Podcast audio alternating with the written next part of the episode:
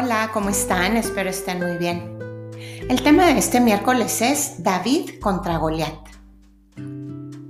¿Cuántas veces en la vida nos sentimos tan pequeñitos como un David? Sentimos que una batalla grande viene a caer encima de nosotros. La vemos como una bola gigante que viene a lo lejos. Y al acercarse crece y crece. Y la ves venir. Sientes que se aproxima sobre ti. Y volteas a ver tus manos y tu cuerpo débil sabes que no podrás detenerla. Estás seguro que te enterrará, te aplastará y no quedará nada de ti. Una vez le mencioné esta frase a un buen amigo. Le dije que me sentía David frente a un Goliat. No tardó ni dos segundos en callarme y en decirme que el tamaño a Goliat se lo estaba dando yo. Y me dejó pensando, si yo le estaba dando el tamaño a Goliat, supongo que a David también, o sea, a mí también me lo estaba dando yo. Me estaba dando a mí un tamaño pequeñito. Y me hizo leer y reflexionar en este pasaje de la Biblia, que seguramente no lo había vuelto a leer desde que estaba en catecismo. O tal vez lo volví a leer por encimita. Y luego lo repetí como el perico sin saber realmente el significado. Porque a decir verdad, tal vez esta frase la he dicho más de dos veces a lo largo de toda mi vida.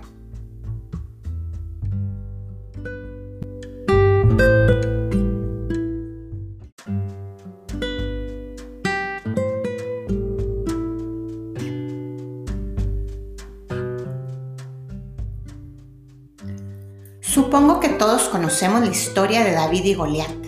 Se las voy a platicar en un pequeño resumen. No se me duerman. Prometo hacerlo breve. Lo tengo que hacer para poder desarrollar el tema. Primero, ¿quién fue David? David era el menor de ocho hermanos y por lo tanto fue al que le tocó ocuparse del pastoreo. Uno de sus hermanos fue soldado del rey Saúl, el primer rey de Israel. Pero se dice que Dios envió a Samuel a buscar a un nuevo ungido para que fuera el nuevo rey, que sustituyera a Saúl. Samuel encontró a David y lo ungió, convirtiéndolo en el futuro rey de Israel.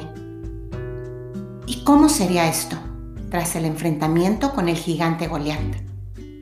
Ahora, ¿quién fue Goliat? Goliat era un gigante de 3 metros de altura su fuerza era tan enorme que llevaba una armadura de casi 60 kilogramos y una espada de 7. Goliat luchaba con los filisteos. Los filisteos se encontraban en guerra con los israelitas. Ahora voy a hablar de la batalla. Israelitas y filisteos se encontraban frente a frente. Goliat era el mejor soldado de ambos ejércitos y retó a cualquier miembro de Israel a un combate uno a uno decidiendo el ganador el destino de la guerra. Ningún miembro del ejército de Israel tenía el valor de enfrentarlo, ni siquiera el rey Saúl. En esos días David acababa de llegar al campamento y decidió ir con el rey Saúl para pedirle que lo dejara luchar contra el gigante. Y como éste tenía miedo de ser él quien lo enfrentara, le concedió la petición. David se enfrentó a Goliat sin armadura y con su ropa de pastor llevando en su poder solo una onda que usaba para batir a las bestias que intentaban comerse al rebaño. Una vez cara a cara, Goliat se burló de David. Pero David, seguro de él mismo, gritó diciendo que venía con el poder de Dios. Y todos conocemos el desenlace. David lanzó una piedra con su onda, golpeando en la cabeza a Goliat y matándolo. Cortó la cabeza del gigante con su propia espada proclamando la victoria de Israel. La victoria de David sobre Goliat demostró que Saúl ya no valía como representante de Dios, mucho menos como rey, pues no se atrevió a, a enfrentarse al gigante. David, tiempo después, se convirtió en rey de Israel.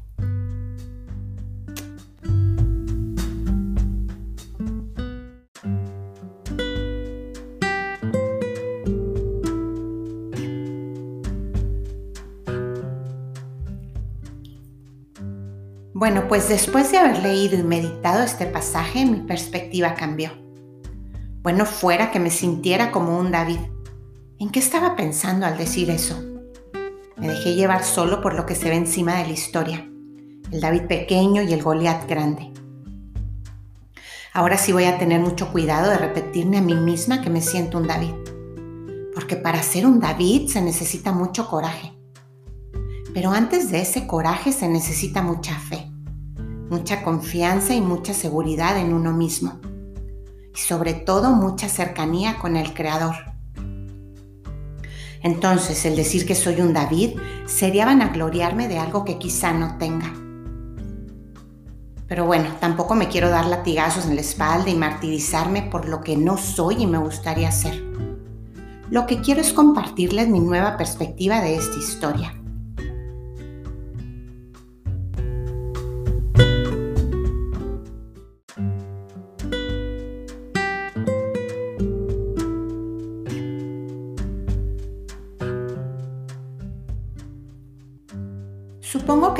hemos sentido pequeños ante ciertas personas o ante algunas situaciones o problemas que se nos presentan en la vida. Vemos gigantes que nos acosan por todos lados, en la familia, en el trabajo, en el gobierno, en las finanzas, en el amor. Y lo último que queremos hacer es enfrentar. Queremos salir corriendo o enterrar la cabeza como el avestruz. Pero desgraciadamente, como les mencioné en un inicio, la bola viene a caer encima de nosotros y cada vez que se acerca crece y tarde que temprano llegará a aplastarnos. Y no nos quedará más remedio que intentar con nuestras manos y cuerpo débil empujarla o dejar que nos entierre. Pero ¿cómo le hago para ser como David y vencer esos gigantes de mi vida? Primero te voy a recordar las cualidades de David. La primera y más importante a mi manera de ver es que tenía intimidad con Dios. ¿A qué me refiero con tener intimidad con Dios? Que tengas una relación cercana y personal. No que vayas todos los días a la iglesia y te des golpes de pecho. Tampoco que te sientes y reces como el perico. Digo, no estoy diciendo que no vayas a misa o que no reces oraciones establecidas. Si lo haces, síguelo haciendo. Pero a mi manera de ver intimidad es querer ir con Él a todos lados es hacerlo parte de tu día. Es no querer tomar decisiones sin consultarlo, aunque yo sé que a veces no contesta como quisiéramos.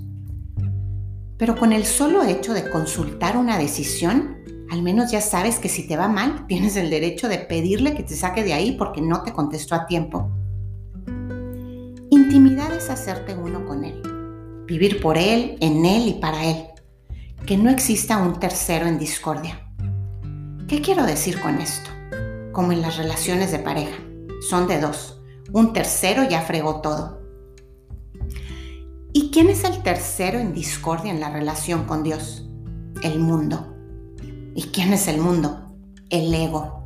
¿Y quién es el ego? El miedo. ¿Y quién es el miedo? Un personaje con muchos vestuarios. ¿Y cuáles son estos vestuarios? Te puedo mencionar muchísimos vestuarios, pero te voy a decir algunos. La vergüenza, la tristeza, estrés, desmotivación, el enojo, el rencor, el querer controlarlo todo, la mentira, la codependencia. Detrás de todos estos disfraces se, se, esconde un gigante que nos llena de pánico, un tercero en discordia. Necesitas sacarlo fuera de tu relación con Dios Ahí no cabe nada ni nadie más. Otra característica de David era su coraje y su fe. No permitas que nadie te meta dudas en tu relación íntima con Dios. Recuerda de quién estamos hablando. No es una relación cualquiera. Te aseguro que no se parece a ninguna pareja infiel o algún amigo traicionero. Él nunca te abandonará. Las situaciones te harán creer que eres pequeño, que no cuentas con las armas necesarias, tu pequeña onda no servirá de nada.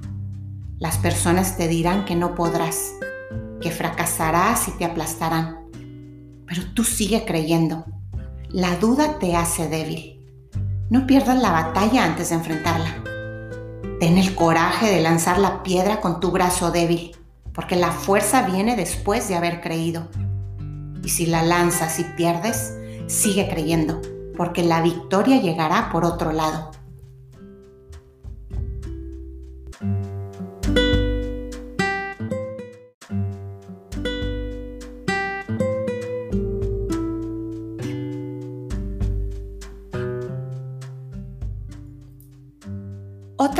Característica de David era que se conocía a sí mismo y sabía con qué arma contaba. Hay una frase de Alejandro Jorodowski que dice, para salir del círculo tienes que sumergirte en el centro de él. Lo mismo pasa con los miedos. Para conocer tus miedos tienes que zambutirte en ellos. Solo así sabrás qué arma es la que necesitas para combatirlo. Voy a poner un ejemplo. Vamos a analizar el primer vestuario que te mencioné, la vergüenza. Te sientas en silencio solo tú y él. Y miras a tu primer miedo vestido de, vergüenza. Y le preguntas, ¿de qué tienes vergüenza? ¿Qué escondes? ¿Qué es lo que no quieres que la gente sepa de ti? ¿Y por qué no quieres que la gente lo sepa? ¿Tienes miedo de ser juzgado, excluido o señalado? ¿Qué ganas con ese vestuario? ¿Y qué pasa si te excluyen? ¿Qué pasa si te juzgan o qué pasa si te señalan? ¿No es más pesada la carga de tu vestuario? Tienes que cuestionar a tu miedo para saber con qué arma combatirlo. Ahora, ¿qué arma necesito para vencer mi vergüenza? Primero que nada, el arma del amor propio. Ámate así, tal cual al desnudo y sin vestuario. ¿Recuerdas el pasaje de la Biblia de la mujer prostituta a la que todos le querían lanzar piedras? ¿Y qué dijo Jesús? El que esté libre de pecado que lance la primera piedra. Y uno a uno se fueron retirando. Retírate tú también de ahí.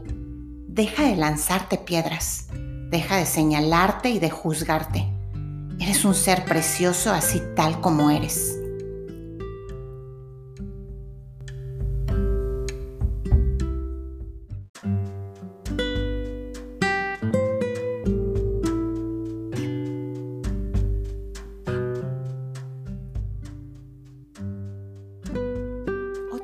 Característica de David es que no se dejó intimidar por Goliat. No te pongas un tamaño, nunca te sientas menos que alguien. No es lo que tienen lo que les da valor, no es su tamaño lo que les da fuerza, no es su inteligencia lo que les da la victoria. Ten la valentía de pararte de frente a los acusadores, esos que crees que te apedrarán Ten la valentía de pararte frente a los gigantes, esos que crees que te señalarán, y míralos a la cara.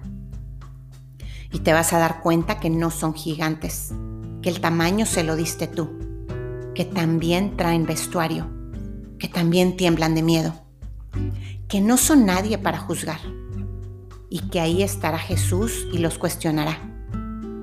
Y entonces verás uno a uno retirarse, llevándose la piedra en su mano y por último, y también tan importante como la primer característica, su mayor deseo era glorificar a Dios.